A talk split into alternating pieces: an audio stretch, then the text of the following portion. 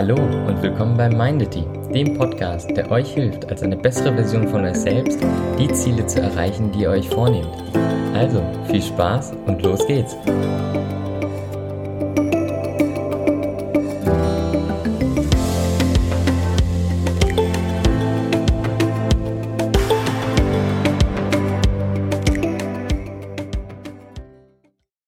Hey, schön, dass du wieder eingeschaltet hast. Heute geht es um die Gegenkräfte. Die Gegenkräfte, die dich daran hindern, deine Ziele zu erreichen und die Dinge Wirklichkeit werden zu lassen, wovon du träumst. Du musst dir vorstellen, bei uns allen wirken Gegenkräfte und die wirken immer und meistens auf eine Art und Weise, wie wir sie gar nicht wahrnehmen. Das heißt, schreibe am besten mit, sodass du eine Liste dieser Gegenkräfte hast und für dich immer wieder kontrollieren kannst, ob diese Gegenkräfte aktiv sind. Ich fange auch direkt mal an. Die erste Gegenkraft sind zu viele einfache Alternativen. Du kennst das, du willst etwas erledigen, was wichtig ist und du weißt, dass es wichtig ist und vielleicht drückt die Deadline näher und du musst eigentlich mal Zeit investieren, aber es gibt einfach so viel, was ja, eine einfache Alternative darstellt. Was meine ich damit? Ja, du müsstest ja eigentlich auch noch die Wohnung putzen. Und eigentlich musst du seit langem noch mal diesen Brief losschicken oder diese eine Rechnung überweisen. Und das sind auch Dinge, die wichtig sind. Und dadurch, dass sie einfacher sind, neigt man dazu eher, diese einfachen Alternativen zu erledigen, als die große Aufgabe, der du deine Aufmerksamkeit widmen musst. Das heißt, schau, dass du keine Alternativen hast, dass du keine einfachen Ablenkungsalternativen hast, die deine Ressourcen sozusagen verteilen, anstatt es dir zu ermöglichen, sich zu fokussieren. Das zweite Problem ist, dass du stets darauf hoffst, dass du Willenskraft und Disziplin hast. Wir sind Menschen, wir sind emotionale Wesen, wir funktionieren nicht wie Roboter. Das heißt, zu hoffen, dass wir immer motiviert sind, immer genug Willenskraft zu haben, immer diszipliniert sind, ist einfach falsch. Das heißt, schau, dass du eher ein System baust, in dem du nicht auf Willenskraft und Disziplin setzt. Das heißt, mache die Dinge, die dir wichtig sind, eher zur Gewohnheit, anstatt zu hoffen, dass du genug Disziplin hast, die stets durchzuführen. Du willst zum Beispiel sportlicher werden, hast morgens Probleme, früh aufzustehen und setzt dir dann das Ziel, jeden Morgen um 6 Uhr joggen zu gehen, das klappt nicht. Das heißt, du brauchst verdammt viel Disziplin, um jeden Morgen, auch wenn du kein Morgenmensch bist, das um 6 Uhr durchzuziehen. Und deswegen bau lieber ein System, wo Joggen zur Gewohnheit wird, anstatt auf deine Willenskraft zu vertrauen. Das dritte ist Halbherzigkeit. Viele Dinge machen wir halbherzig. Und das ist auch nicht schlimm, weil uns diese Dinge vielleicht nicht so wichtig sind, weil wir nicht dafür brennen.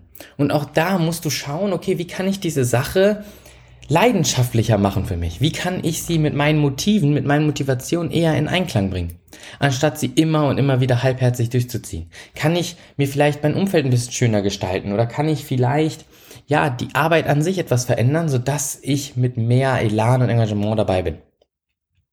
Fehlender Turbo. Oftmals haben wir zwar Motivation, etwas zu machen, aber wir kommen nicht so richtig in den Flow. Wir kommen nicht in diese, in diesen Tunnelblick. Und da heißt es meistens, dass dein Turbo fehlt. Warum kann dein Turbo fehlen? Vielleicht ist es Energie. Vielleicht hast du nicht schlecht geschlafen, bist seit längerem mal müde, brauchst eigentlich mal Urlaub, aber versuchst dich sozusagen immer wieder durch diese Aufgaben durchzuzwingen. Und da fehlt dir einfach dein Turbo. Nämlich um Turbo zu haben, brauchst du Energie. Und damit du Energie hast, musst du deine Energie auch zur Priorität machen. Das heißt, schau dir bei viertens an, hast du genug Kraft? Und wenn nein, was kannst du dafür tun, dass du genug Kraft hast? Fünftens, der Sinn fehlt. Vielleicht erkennst du keinen Sinn in deiner Tätigkeit. Du hast das Gefühl, deine Arbeit ist eigentlich nutzlos. Du arbeitest vielleicht den ganzen Tag Tabellen ab oder machst irgendwelchen Papierkram, irgendwelche bürokratischen Aufgaben, aber dir fehlt der Sinn in deiner Tätigkeit. Das große Ganze, etwas, worauf du hinarbeitest, etwas, wofür es sich lohnt zu arbeiten. Suche nach diesem Sinn und wenn du den Sinn in deiner Tätigkeit gar nicht findest, dann musst du dir vielleicht eine andere Tätigkeit suchen. Der sechste Punkt, 1, 2, 3, 4, 5, 6, genau, sechster Punkt, ja, einmal im Kopf nochmal durchzählen. Zu viele Hochzeiten. Vielleicht hast du einfach gerade zu viele Baustellen gleichzeitig im Leben. Auch das kann schwierig sein. Es gibt Leute, die können viele Baustellen gleichzeitig im Leben haben und können auch allen entsprechend Aufmerksamkeit und Ressourcen widmen. Aber oftmals ist es so, je mehr Hochzeiten, desto schwieriger ist es, sich zu fokussieren und die einzelnen Dinge richtig zu machen. Ihr kennt den Spruch, wer zwei Hasen jagt, fängt keine einzige. Kommen wir zum siebten Punkt. Ungünstige Umstände. Du willst der Sportliche sein in einem Freundeskreis, wo keiner Sport macht. Du willst der sein, der nach Karriere strebt, während alle deine Freunde und all deine Bekannten eher nach Familie und Beziehung streben. Schwierig.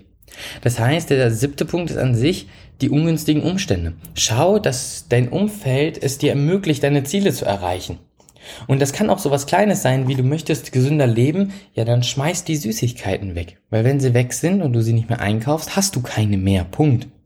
Das heißt, es ist unfassbar wichtig, das Umfeld zu schaffen, in dem es auch möglich ist, die Ziele zu erreichen, die du erreichen willst. Der nächste Punkt. Ablenker, Verführer und Gegner. Egal was wir machen, es gibt immer Leute, die uns versuchen davon abzubringen. Es gibt Leute, die uns versuchen für etwas anderes zu motivieren. Und es gibt Leute, die uns versuchen daran zu hindern, das zu erreichen, was wir erreichen wollen. Das heißt, erkenne, dass es Ablenker, Verführer und Gegner gibt. Erkenne sie frühzeitig und geh dagegen vor.